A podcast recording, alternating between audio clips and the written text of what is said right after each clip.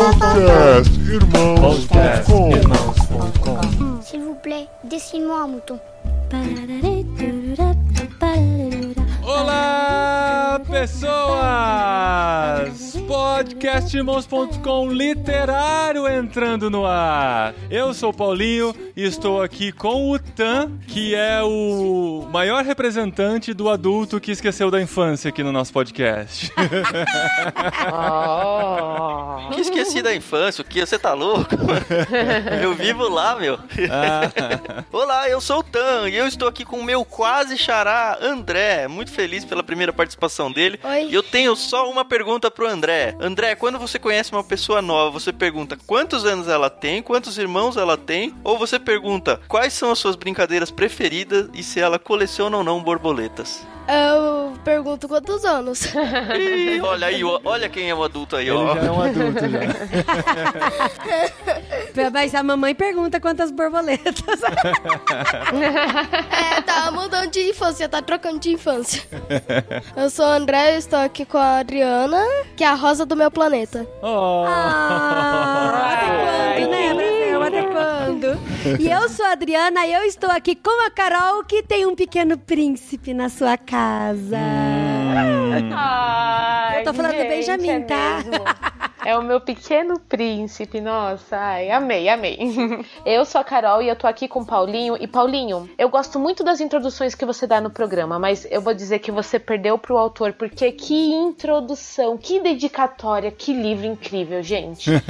Muito bem, gente. Muito bom, é verdade. Estamos aqui para o último literário de 2019. Para fechar o ano, fechamos com esse livro cativante, eu diria, para usar um termo O do livro. clássico dos clássicos dos clássicos. É, Paulinho, tá na lista dos 100 livros, não? cara, na lista dos 100 não tá, que eu lembre não está. Mas é porque assim, é a lista dos 100 livros que todo cristão deveria ler e tal, né? Uhum. Eu colocaria esse livro, com certeza, pelo menos entre os 100, que tem muita coisa para refletir, muita filosofia, muitos questionamentos que ele levanta. E muito aprendizado. Você aprendeu bastante no livro, Dé? Uhum. O Dé leu com a gente, André, nosso filho de 9 anos, com a sua primeira participação integral aqui no podcast Irmãos.com. E a gente vai falar sobre O Pequeno Príncipe de Antoine de Saint-Exupéry. Uhul. Ó, ele já veio pro Brasil lá em Santa Catarina e chamavam ele de Zé Perri. Eu vi isso. O que é? Então fechou, vamos chamar só ele assim agora.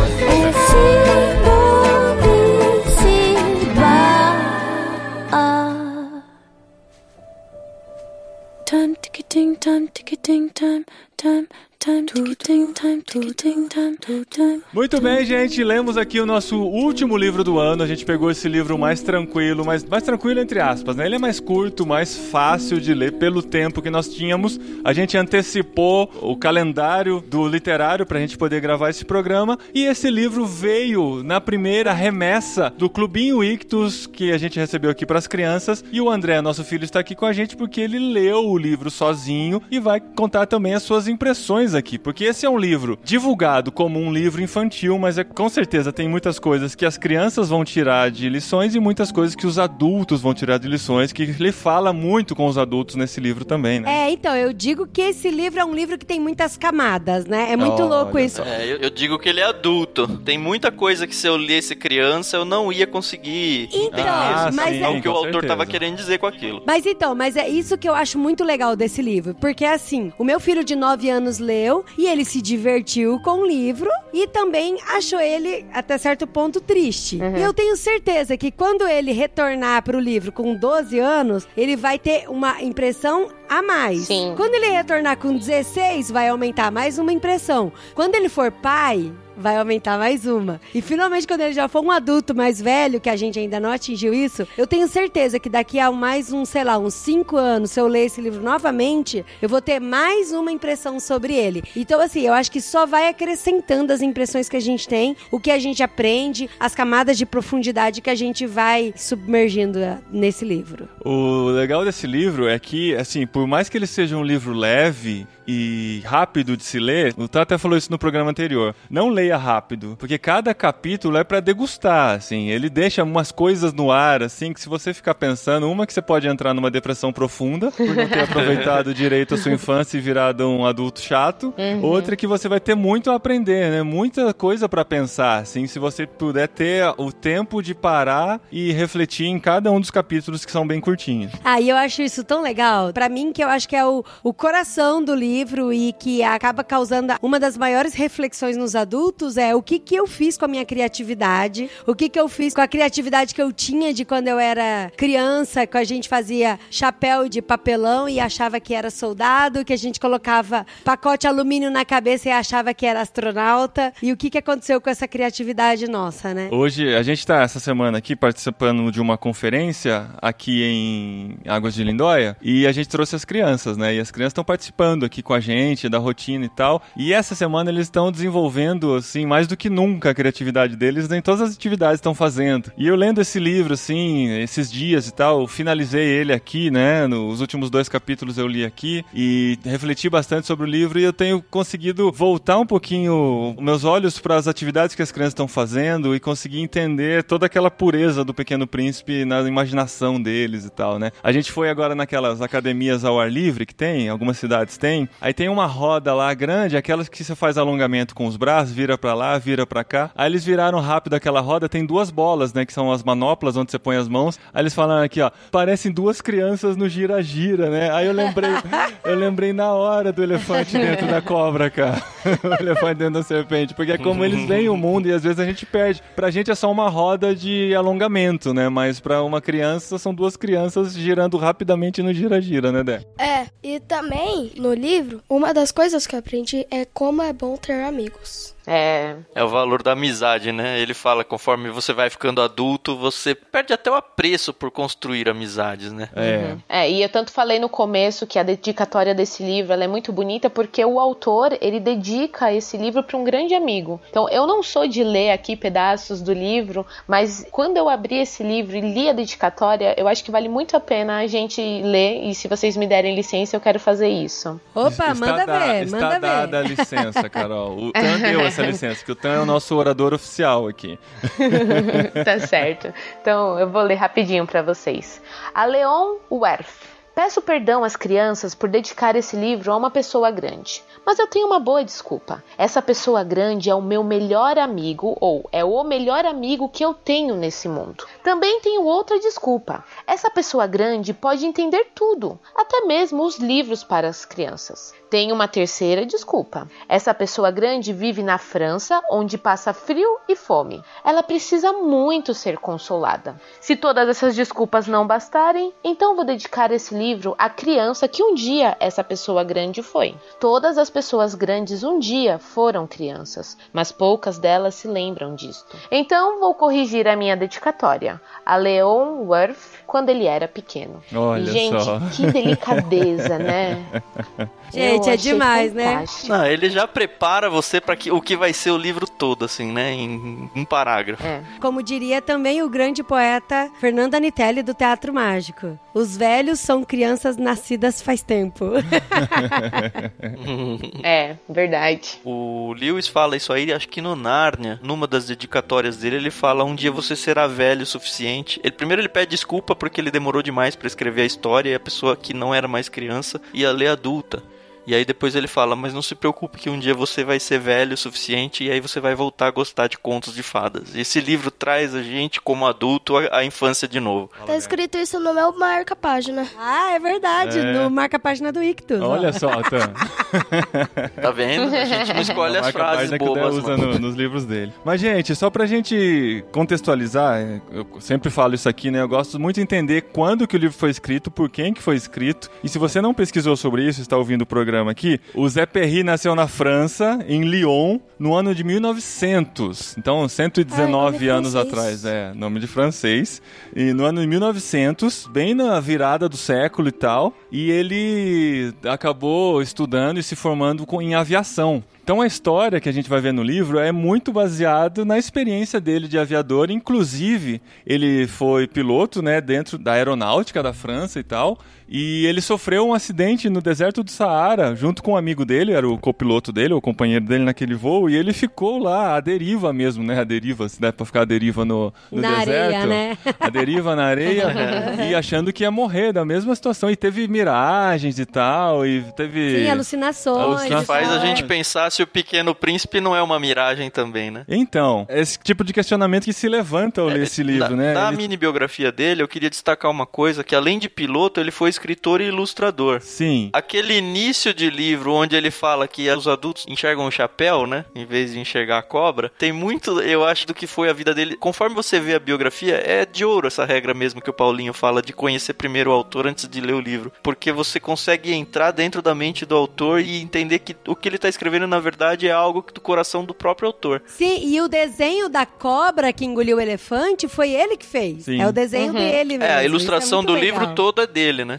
Tem muita coisa no livro que é história real, né? Que é história real não, que tem uma conexão com a realidade, né? O próprio planeta, né, o B612, Isso. ele foi realmente descoberto por um astrônomo turco em 1909. E aquela história de que o cara foi apresentar esse planeta vestido com as roupas típicas orientais e não teve credibilidade é verdade, sabe? Então isso é muito louco. Eu não sabia que tudo isso era real. Então, olha aí, tem muita coisa que é verdadeira nessa história. E ele traz isso pra história também pra explicar a questão de como os adultos são complicados, né? Que eles até levam em conta como a pessoa tá vestida pra poder dar credibilidade no que ela fala. E Isso é muito real, né? A gente já constrói todo um estereótipo só de olhar pra pessoa sem dar crédito ou descrédito a nada pra ela. Pior.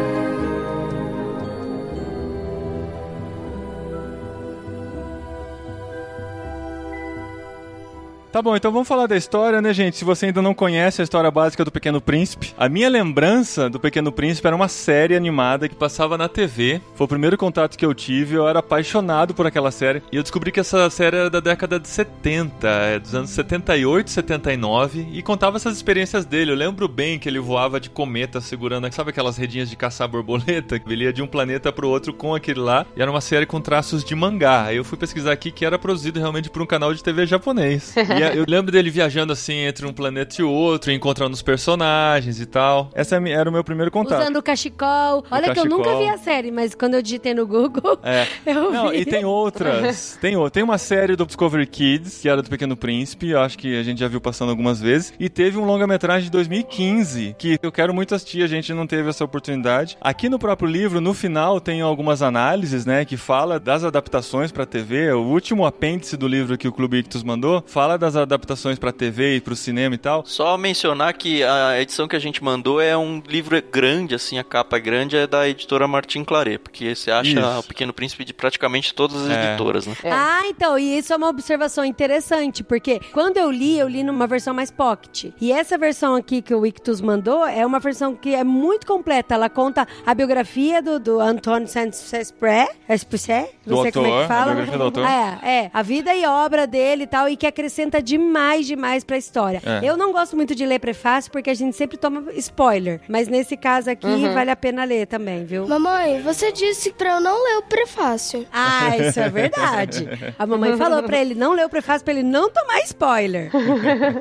E essa história, então, ela é escrita pelo Zuperry lá na década de 40, quando ele sofreu um acidente também com o avião, ou o avião dele teve algum problema, quando ele estava nos Estados Unidos, em Nova York. Então, enquanto ele estava sendo lá se recuperando e recuperando o avião, o livro foi escrito e essa história toda foi escrita. Ele tem outros livros, parece muito interessante, a gente não conhece, não são, obviamente, tão conhecidos quanto o Pequeno Príncipe, porque uma curiosidade importante, Pequeno Príncipe é o terceiro livro mais publicado na história. O terceiro, gente, livro mais publicado da história. Quem são os dois primeiros? A Bíblia Ó. E? O Peregrino E o de John Peregrino Bunyan. de John Ah. Bunyan, olha só. E é interessante que quando o Exuperi ele estava lá no hospital se recuperando, ele lembrou de tudo que ele viveu lá no no deserto do Saara, quando caiu o avião dele e tal. Uhum. E ele resolveu escrever isso, né? Aí ele lembrou do desenho que ele tinha feito quando ele tinha seis anos de idade e tal. E aí essa história maluca nasceu aí desse período dele que ele tava no hospital. Aí eu fico pensando, cara, eu acho que ele ficou um tempão pensando em várias coisas. É, ele teve um que tempo. aconteceu ó, ele não lá tinha no internet, deserto, né? né? Não tinha um celular pra ficar zapeando e tal. Ele só tinha a cabeça dele, talvez algumas coisas pra ler. A história não conta, né? Acho que não tem registros da origem do livro exatamente o que, que passava pela cabeça dele, quais situações que ele viveu naquele momento. Mas com certeza Uhum. ele começou a se questionar como que eu me tornei essa pessoa que eu me tornei, né? Cadê aquela simplicidade do olhar de uma criança? É. Aquelas coisas que eu sonhava, aquelas coisas que eu imaginava, como que eu reajo a essas mesmas situações hoje e tal, e nasceu essa história do Pequeno Príncipe. Só mais algumas curiosidades sobre o livro. Ele já foi traduzido para mais de 250 idiomas e dialetos, com cerca de 140 milhões de edições pelo planeta, perdendo apenas para a Bíblia e o Peregrino. Gente, eu tenho uma amiga que ela é espanhola, ela mora lá em Barcelona, a Esther. E ela é apaixonada por essa obra, O Pequeno Príncipe. Aí eu falei pra ela que a gente ia gravar e tal, e que eu ia mandar depois pra ela o link do programa pronto. E ela faz coleção das edições do livro do Pequeno Príncipe. Então ela Olha. tem várias línguas já. Eu acho que ela tem uns 10 livros de várias línguas, assim. Que legal. E vira e volta ela posta foto, assim, que ela ganhou mais uma versão. A gente podia ajudar aí a Esther, ó, a completar a coleção de 250 idiomas.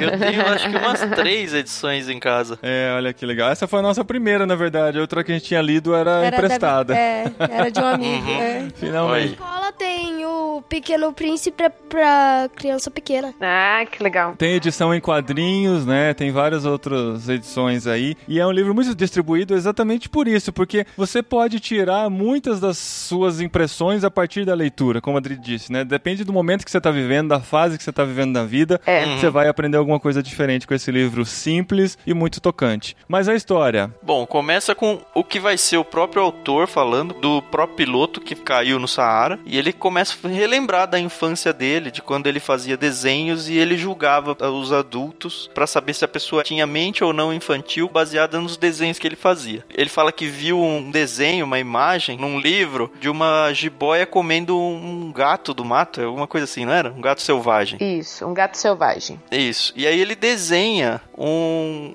um chapéu, né?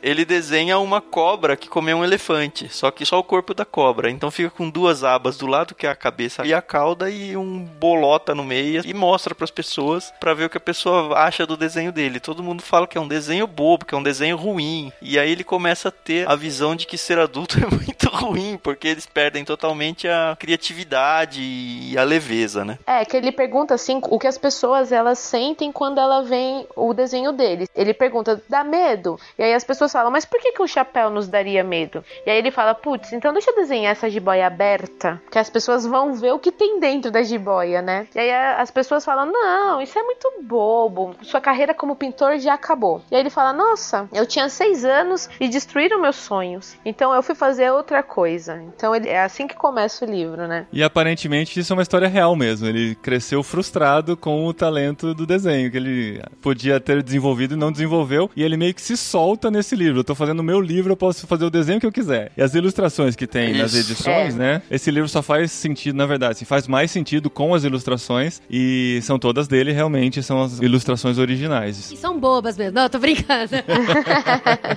Parece de criança, né? Isso, e aí ele vem pro, então pro presente, que ele relata que ele tava voando de avião e caiu no deserto do Saara, assim, presente. Ele fala que há uns seis anos, presente na vida adulta, né? Há uns Aham. seis anos ele tinha caído no deserto do Saara com um avião, o avião dele quebrou o motor e ele não conseguia decolar mais. E aí ele tem que dar um jeito pra arrumar. Só quando eu tava lendo isso eu já falei, putz, cara, se fosse eu, ferrou, né? Porque, tipo, não tenho peça, eu tô no meio da areia, né? O que eu vou fazer aqui, além de morrer? Né? E aí, assim, ele dorme no meio da areia lá e tudo. E aí, quando ele acorda, do nada aparece um menino pedindo pra ele fazer um desenho. Pede pra desenhar uma ovelha. E aí ele começa então a desconstruir a adultice dele e começar a enxergar um pouco o mundo através dos olhos desse menino. Esse menino se apresenta então como um príncipe vindo de um outro planeta, o B612, que na verdade não é um planeta, né? É um asteroide, né? E aí ele começa a desenhar a ovelha pro menino. Primeiro ele fica meio perturbando, o menino não quer saber dele. E aí depois ele fala, "Ah, tá bom, vou desenhar. Ele desenha vários desenhos diferentes de ovelha e o menino nunca se dá por satisfeito. Mas antes dele desenhar a ovelha, ele mostra o desenho da cobra que engoliu o elefante. Aí ele mostra, aí o menino fala: Ah, isso é uma jiboia que comeu um elefante. Aí ele fica feliz, ele fala: Ah, que legal. Até que enfim alguém entendeu, né? Só que o menino fica triste, ele fala: Não, mas eu tô pedindo pra você desenhar uma ovelha pra mim. isso é muito legal. Aí o pequeno príncipe começa a reclamar das ovelhas, né? Ele fala: Não, é- essa já tá muito doente, faz outra. aí ele desenha outra e fala: Não, isso aqui não é uma ovelha, é um carneiro, tem chifres. E aí a- ele faz uma outra e fala: Não, essa tá muito velha, eu quero uma mais que viva mais tempo. E aí, sem paciência, ele fala: Como eu tava com pressa pra começar a desmontar o motor, eu rabisquei esse desenho. E aí ele faz uma caixa com três buracos. E aí ele fala: Tá aí, a ovelha que você quer tá dentro dessa caixa. E aí você fala, cara, que sacanagem fazer isso com uma criança, né? E aí o mais legal é que o pequeno príncipe ele fala: Perfeito, era exatamente isso que eu queria, né?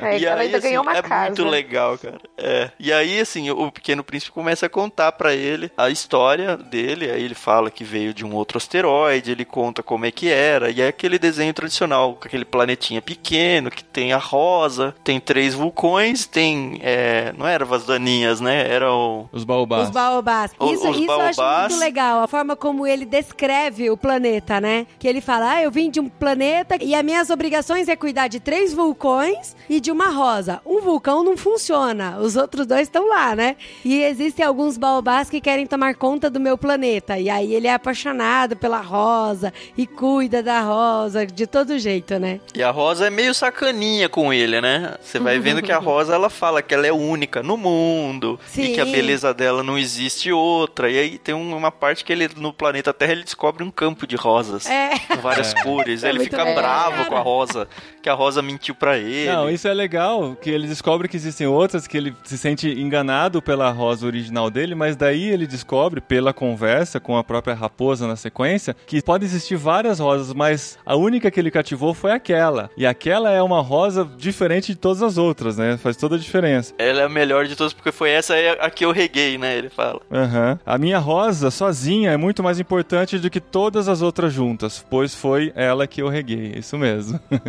Aí continua, então ele vai contando a viagem dele, né, à procura da ovelha para comer as ervas daninhas, né, que seriam os baobás que estariam crescendo lá no planeta e podiam sufocar o planeta. Há um paralelo dos baobás com relação à invasão nazista que dominava a França a partir de 1940, né? Então, contexto de Segunda Guerra Mundial e tal. E ele estava tentando buscar uma solução para acabar com aquele movimento que estava acontecendo lá, né? Então, por isso que ele foi à procura de uma ovelha para poder acabar com os baobás e proteger o seu planeta e proteger a sua rosa preciosa. Assim, eu não sei até quanto, assim, faz sentido, mas eu não sei até quanto que isso é interpretação forçada ou não da coisa. Eu acredito que não. Tem gente que diz, por exemplo, que o- a rosa é a questão da esposa dele e tal. É. Seria tudo muito bonito, né? É, faz sentido, assim. É. Ele tinha aquela ilusão pela esposa dele e tal, ilusão, né? Aquele amor, aquela paixão e tal. Até que ele descobre que existem outras mulheres no mundo e tal, mas ele percebe que a que realmente importa é a dele, né? Porque foi o amor com ela que foi cultivado durante esses anos e tal. Faz sentido nesse sentido, mas ela era bem rabugenta, né? Então Sim. não dá pra saber se a esposa era rabugenta também. Porque, né, algumas esposas são legais, né, Carol?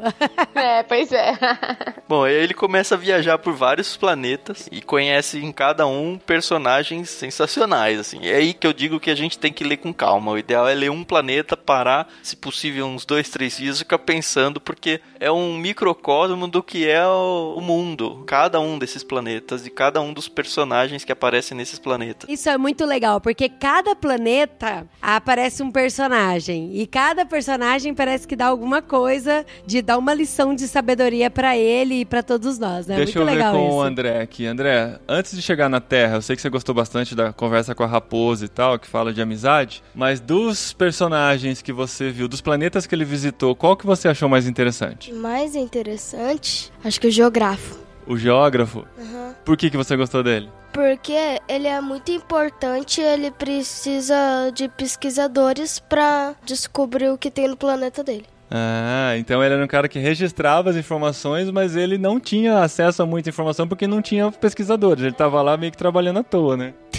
E ele vai passando por vários planetas e cada um desses planetas que ele passa, a gente aprende lições incríveis, né? Se eu não me engano, o primeiro planeta que ele passa, ele encontra o Rei Soberbo. Acho que é o primeiro É o planeta, primeiro, né? sim. E pra mim chamou muita atenção, porque o Rei Soberbo, ele queria ser adorado de todas as formas. Ele queria que todo mundo adorasse ele, que se arrastasse ao pé dele, né? De que ele era mesmo. Ele queria ser venerado, essa era a coisa. Mas aí você percebe que no fundo, no fundo, ele quer ser venerado porque ele é uma pessoa que se sente muito sozinha, né? Isso é muito louco, porque a gente começa a reparar em como às vezes a gente também tem esse comportamento, né? De querer chamar atenção, de querer ser agradável, de querer ser elogiado e tal, porque no fundo a gente meio que se sente sozinho mesmo, né? Então eu acho muito louco isso, né? Esses paralelos que o Pequeno Príncipe faz pra gente. O rei queria ter um juiz, que era o pequeno príncipe que ele queria ter pra ser um juiz. E daí ele descobriu que tinha um rato lá no planeta dele. E daí ele pediu pra, pediu pra jogar o rato à morte. Mas é só ele e o rato que tem naquele planeta. Por que vai matar o rato? Mas é porque o rato não tinha sido submisso, né? É verdade. Então, ele vai passando por todos os planetas e vai tirando lições que tem a ver com Pessoas grandes. pessoas grandes, exatamente. E de todo o planeta ele saía com uma frase. Qual que era, Dé? Realmente as pessoas grandes são muito estranhas. Realmente as pessoas grandes são muito estranhas. Essa viagem do autor, nessa conversa toda, nesse diálogo todo com o Pequeno Príncipe, é ele se encontrando com a própria infância dele, né? E tentando perceber como que aquela simplicidade de uma criança foi se perdendo por conta das situações, por conta do mundo em que vivia, por conta das pessoas com quem se relacionava e tal. E acho que a grande lição que a gente tira da leitura de um livro como esse é como nós temos que cada vez mais voltarmos os olhos pro coração das crianças para entender essa simplicidade da vida e poder levar a vida de uma forma mais leve, né? É, então, eu sei que a gente não vai contar tudo, mas tem um planeta que eu queria comentar, que é o planeta do bêbado. Isso eu achei muito engraçado. Ah, essa é muito boa. Porque, porque ele, ele chega no planeta do bêbado e ele fala assim: O que, que você tá fazendo? Aí o bêbado fala: Eu tô bebendo. Mas por que, que você tá bebendo? Pra esquecer. Mas esquecer do quê? Esquecer que eu tenho vergonha. Mas vergonha do quê? Vergonha de beber. Aí o pequeno príncipe foi embora e falou: É, realmente as pessoas grandes são muito, muito estranhas. É muito, é muito sensacional, cara. É, por isso que a gente tem essa coisa, né, do livro poder ser tanto para crianças quanto para adultos, né? Porque ele traz tanto a visão inocente da criança, olhando o mundo e falando, puxa, isso é muito estranho, ou ah, isso é tão óbvio, como que você não vê isso? E o adulto, como a gente complica, a gente, a gente complica muito a vida, né? E às vezes é tão simples. Ah, é- nós que somos pais, a gente consegue às vezes ter um pouquinho essa visão. Eu tenho sobrinhos que eu convivo mais do que com o próprio Benjamin de tempo. E é, às vezes o meu sobrinho ele só quer que eu sente do lado dele e assista TV ou abrace ele. E a gente complica tanto, não, eu tenho que trabalhar, não, eu tenho que consertar o meu avião que tá quebrado, senão eu vou morrer aqui. E a criança só quer que- admirar o pôr do sol. Então, É muito legal isso. Pra mim, o auge da crítica nessa simplicidade é quando ele chega na Terra ele fala: o sétimo planeta era, portanto, a Terra. Terra não é um planeta qualquer. Nela existem 111 reis, e aí uma crítica já. Se não nos esquecermos naturalmente dos reis negros. 7 mil geógrafos, 900 mil homens de negócios, 7 milhões e meio de bêbados, 311 milhões de vaidosos, enfim, cerca de 2 bilhões de pessoas grandes. E ele acabou de falar que as pessoas grandes são estranhas e, e, enfim, a gente se encaixa em um ou mais desses perfis todos que ele desenhou nos seis primeiros planetas. Porque assim, ele vai traçando todos os perfis através dos outros seis planetas que ele foi, né? E de repente ele chega na Terra, que é o sétimo, e pronto. O sétimo planeta é o celeiro dessa loucura toda, né? Onde tem tudo isso. Isso.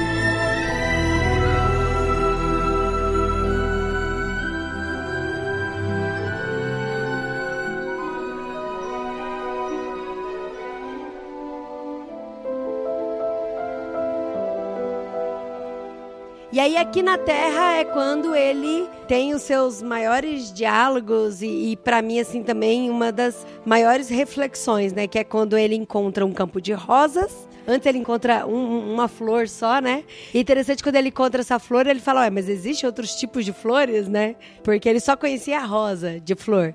E ele também tem o, os famosos diálogos dele, né? Com a raposa e aí. Com a própria serpente, né? Com quem ele conversa inicialmente. Aí é nessa conversa com a raposa, então, que a gente tem a maior lição do livro, em que vai se falar sobre amizade, vai se falar sobre tempo de relacionamento, né? Que não é uma coisa que você desenvolve de uma hora para outra, é algo que exige tempo, dedicação, andar junto. E que quando você cativa, ou dependendo da versão, conquista alguém, você se torna responsável por aquilo. Você se torna responsável por aquela relação e por aquilo que você cativou ou conquistou, né? Então, nesse capítulo é que tem as duas principais frases do Pequeno Príncipe, que é o essencial é invisível aos olhos e você se torna para sempre responsável pelo que conquista ou pelo que cativa. Então, mas esse diálogo surgiu porque ele ficou amigo da raposa, né? E ele acaba meio que declarando essa amizade pra raposa. Aí a raposa do tipo fala assim: pronto, então agora você é responsável por mim. Ah, mas como assim sou responsável? Eu não quero ter responsabilidade, né? Como assim? Por que, que eu sou responsável?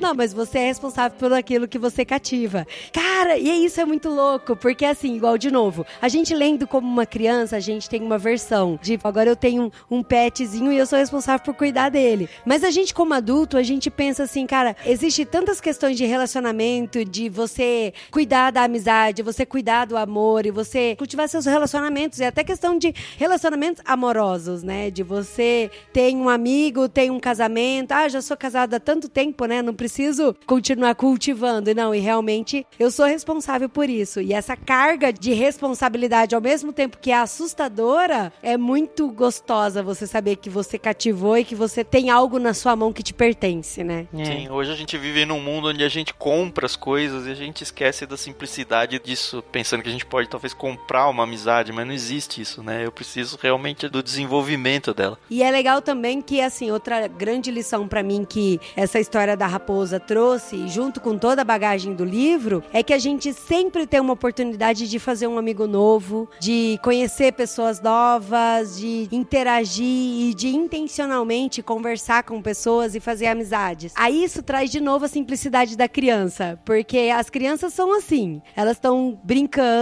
a gente tá na igreja, uma vira pra outra e fala: Como é que você chama? Ah, Fulano. Vamos brincar? Vamos. Aí estão brincando. Passa um pouquinho, chega, papai, mamãe, ó, esse daqui é o Davi. Quem que é? É meu amigo. Tipo, acabou de conhecer. Melhor amigo já. Já, e já é, é meu amigo.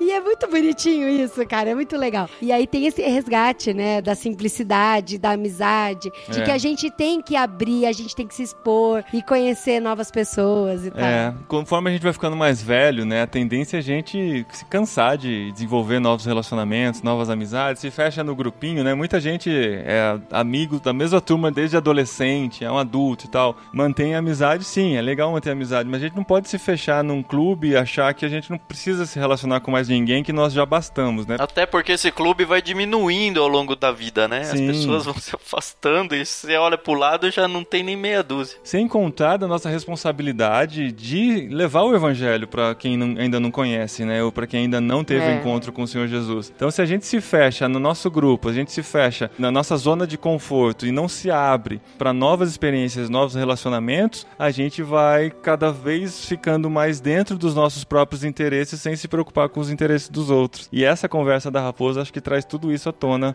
pra gente pensar como que a gente tem levado a nossa vida de adulto, né? A gente tem se preocupado em ter mais relacionamentos, em conhecer mais pessoas, em desenvolver novas amizades, ou a gente tem se fechado naquilo que achamos que é a nossa zona de conforto na amizade. Sim, e isso aí acho que se torna mais relevante ainda na época das redes sociais, da internet, onde você fala com todo mundo, mas na verdade não fala é com ninguém, né? Não profundamente. E aí, Dé, o que, que você gostou mais da conversa com a raposa? É pelo relacionamento, a amizade e o amor que eles tiveram lá. Você acha que o pouco tempo que eles tiveram foi suficiente pra eles desenvolverem uma amizade pra vida inteira? Sim, Você tem amigos que você começou um relacionamento assim e é amigo até hoje? sim, na escola. É, muito bem. Mas aí, gente, eu acho que daí em diante, quanto mais a gente contar, mais a gente vai atrapalhar a experiência de quem leu o livro, né? Eu também acho. É. Até porque o final é fantástico, né? Magistral esse final dele. Mas contar é estragar o livro. Dependendo da fase que você tá vivendo na sua vida, ele pode ser bem triste ou pode ser bem esperançoso, né? Porque ele traz uma carga de despedida, né? Uma carga de final mesmo de uma jornada, mas traz uma esperança, né? Traz uma esperança que faz com que a gente olhe para a vida de uma perspectiva diferente. É, eu não achei triste, eu achei singelo e belo. Ah, Foi isso. assim. Oh. Eu acho que esse livro é muito mais pra adulto do que pra criança. Sim. Assim, a criança vai aproveitar, mas eu aproveitei demais lendo ele como adulto, é isso que eu quero dizer. Se você categoriza esse livro como infantil, eu tô tentando lembrar pra quem que eu falei que eu tava lendo o livro Pequeno Príncipe pra gente gravar o programa literário e alguém falou: "Ah, mas isso não é livro de criança?". Uhum. E aí eu acho que as pessoas perdem muito de aproveitar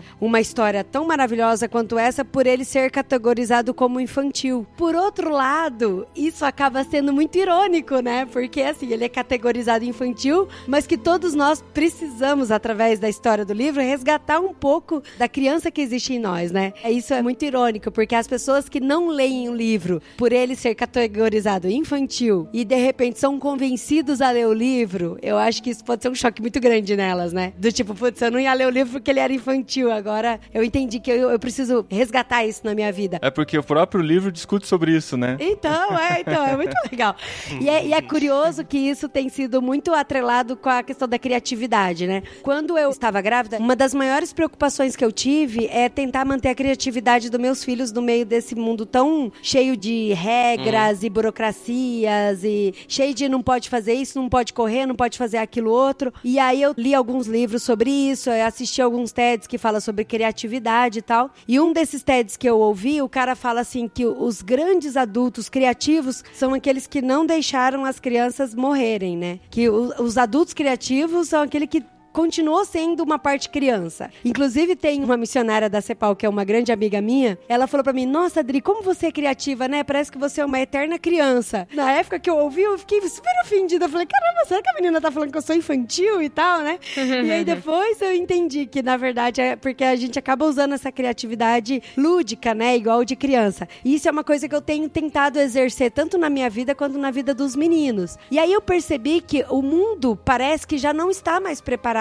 para lidar com crianças. Nem com adultos meio crianças, nesse sentido, não pejorativamente falando, mas com crianças mesmo. Eu levei o Daniel no oftalmologista e lá ele tava curioso, vendo os aparelhos. Aí ele andou de um lado pra sala, andou do outro, viu uns quadros que tava na parede, mal bonito e tal. Gente, assim, normal, super normal. O médico vira pra mim e fala assim: mãe, ele é hiperativo? Desse jeito? Eu virei pra ele e falei: não, doutor, ele é simplesmente uma criança. Porque eu acho que as pessoas esquecem, né, de que criança corre no supermercado, criança quer descer a escada de bumbum. Eu saio correndo quando acabar a aula, mas eu não faço isso.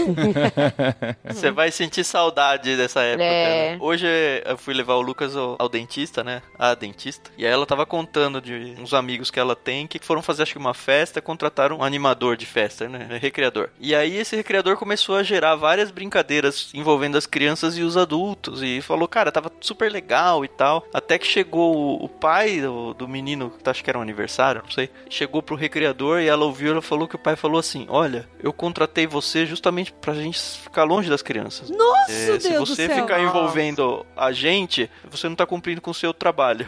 Nossa. Gente, Mas é pequeno isso aí, príncipe o pra esse mundo. pai com urgência, por favor. Não, mas esse pai corre o risco de não entender o Pequeno Príncipe, né? É verdade. É. Ele vai achar o livro muito bobo. é. Ele só vai ver o chapéu. Mesmo se eu abrir a jiboia, ele não vai chegar o elefante, não.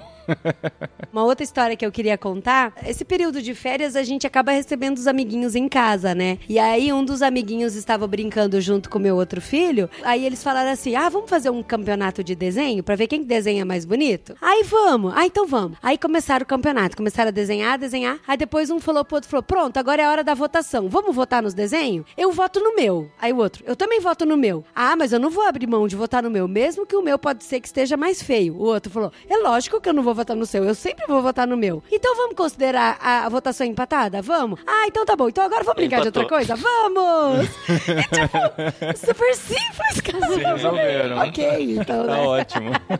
Quando eu vi os dois desenhos, achei melhor do meu irmão, tá? Ah, então tá declarada a vitória, A vitória do, do Daniel. Daniel. O desempate foi dado aqui online.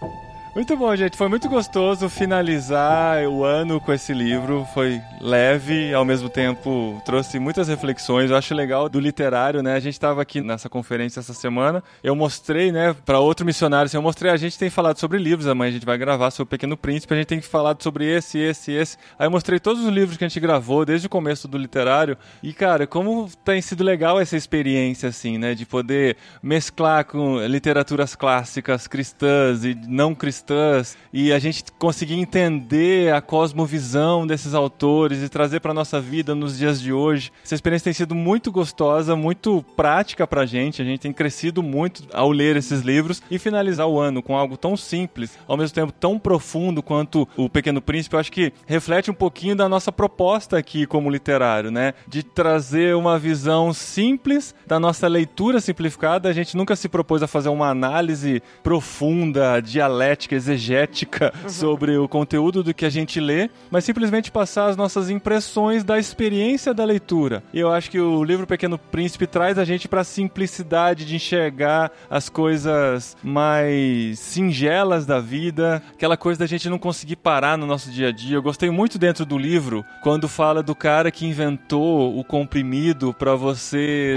tomar Pra você não ter sede. Pra você não ter. Isso eu lembro. É o comprimido que você toma uma vez por semana pra você não precisar ter mais sede. Nisso você economiza 53 minutos por semana. Cara, a resposta do Pequeno Príncipe, assim, é, é de emocionar se você para pra pensar nela, né? Ó, se eu tivesse 53 minutos pra gastar numa semana, eu andaria bem devagar até chegar numa fonte. Olha isso. É muito bom, cara. é Olha muito que bom. legal. Às vezes a gente quer cortar caminhos, né? Fica buscando atalhos, a gente não para nem pra pensar no processo, do valor do processo, né? De como aquela parada, ela é estratégica pra você pensar na sua vida, pra você sair da rotina, sair do automático e entender que aquilo que você está vivendo é importante naquele momento. Então, a leitura do Pequeno Príncipe traz essa visão pra mim e foi muito legal fechar o ano lendo esse maravilhoso clássico da literatura mundial. É, inclusive a gente tá fechando o ano. Eu sei que tem muitas pessoas que vão entrar de férias. Aproveita pra fazer algo lúdico com seu filho, se você tem filho, né? E se você não tiver filho, faz algo lúdico com seu parceiro, faz uma coisa maluca. Sei lá, inventa uma festa fantasia, um jantar havaiano na sua casa, vai fazer alguma coisa meio maluca, inventa umas Olimpíadas com travesseiro, guerra de travesseiro, sei lá, uma cabana no quintal da sua casa, uma cabana na sacada. Faça alguma coisa pra você resgatar essa criatividade e essa criança no seu interior. muito Saiu a bom. campanha hashtag Pequeno Príncipe no irmãos.com. Pequeno Príncipe nas férias. E se você tiver a oportunidade de deixar um comentário, se você puder ler esse livro e disser pra gente o que, que significou pra você, a gente vai adorar ler, viu? É. Isso, muito bom, gente. Então é isso, fechamos o ano 2019. Lembre-se do Clube Ictus. É, agora estamos em dezembro, épocas de metas de ano novo, e todo mundo sempre tem a meta de ler mais. Um bom jeito de fazer isso é livros chegando na sua casa todo mês. Olha só. e você pode ler com a gente, inclusive, né? Você que ouve o literário, tem bastante gente que acompanha lendo os mesmos livros que a gente. A experiência fica mais legal ainda de ouvir o programa e você vai ser incentivado a ler pelo menos um livro por mês. Olha Aí, nesse ano nós lemos 12 livros garantidos pelo Clube Ictus, mais os que a gente leu paralelamente. E pra gente funcionou muito como uma disciplina bem legal pra gente poder caminhar junto e no final de cada leitura compartilhar com os amigos o que, que a gente teve de aprendizado na experiência da leitura. O primeiro livro grande que eu li é, foi da Universidade Minecraft, o Ataque dos Esqueletos. Foi no começo do ano. Olha, Olha só isso, que legal. ele fez de meta, né? É. e cumpriu. E o Délio leu muitos livros esse ano. O Daniel está lendo muitos livros também. E a gente fica muito feliz, assim, de ter esse tempo toda noite juntos para fazer a leitura. E Dedé, por que, que você gosta de ler livro? Acho pra aprender. Você aprende muito quando você lê um livro? Você consegue viajar, assim, na leitura do livro? Você consegue se imaginar naquela situação? Isso que eu tava tentando pensar, é isso mesmo. Muito bom. E qual que você acabou de ler? Ô, Tan, você vai gostar desse. Ele acabou de ler aqui no nosso congresso, hoje de manhã, um dos livros que vocês, Ah, vocês verdade. enviaram. Ele Qual que acabou foi? de terminar de ler. O Histórias de Sexta. Histórias de sexta, olha aí. Cara, não é muito lindo esse livro, meu? Sim. Fala pro seu pai e pra sua mãe ler, cara, porque Não, eles ele vão chorar. devorou o livro. ele devorou. Ele tava sentado ali lendo. Eu falei, filho, vamos levantar, vamos tomar café da manhã, vamos sair. Ele, vamos, mamãe, deixa eu só terminar de ler o livro, falta tão pouquinho. Olha que lindo. Ai, que lindo. Esse é outro livro que pode ser de criança, mas é mais pra adulto. É, então, eu imaginei. Legal, a gente vai querer ler também. Ele A gente veio... não leu, né? dá pra ler o Reinações de Narizinho e da Anne de Cabelos Ruivos. É, os dois desse Que mês legal. do Clubinho Ictus. Então, em janeiro, a gente vai ter férias do literário, a gente volta em fevereiro. Siga-nos nas redes sociais, a gente vai decidir o livro pra gente ler no mês de janeiro e gravar em fevereiro. A gente ainda não definiu, mas pra finalizar o ano, escolha um livro aí pra finalizar o ano você, com suas resoluções de ano novo. Em janeiro a gente se junta de novo aqui com o novo literário. Inclusive, você pode fazer nos stories e marcar arrobairmãos.com. Eu estou lendo um livro. Olha aí. É, mostra o livro que você vai ler nas suas férias. Marca a gente, marca o Clube Marca Ictus o Ictus. também. aham. E a gente reposta nas nossas redes sociais que a gente quer ver o que vocês estão lendo pra gente ter ideias pra nossa nova temporada do Literário de Legal. Irmãos.com em parceria maravilhosa aqui com o Clube Ictus. E a gente quer agradecer a vocês, viu, Tan e Carol, pela confiança na gente, enviar os livros pra gente gravar e ler e ter essa parceria aí. E vida longa e próspera essa parceria, né, amor? Amém. Valeu, gente. Amém. Amém. Bom fim de ano, Feliz Natal, Feliz Ano Novo pra todos. E semana que vem ainda tem podcast Irmãos.com. Acabou o literário, mas ainda tem, ainda tem coisa boa por aqui. Você não perde por esperar, eu espero.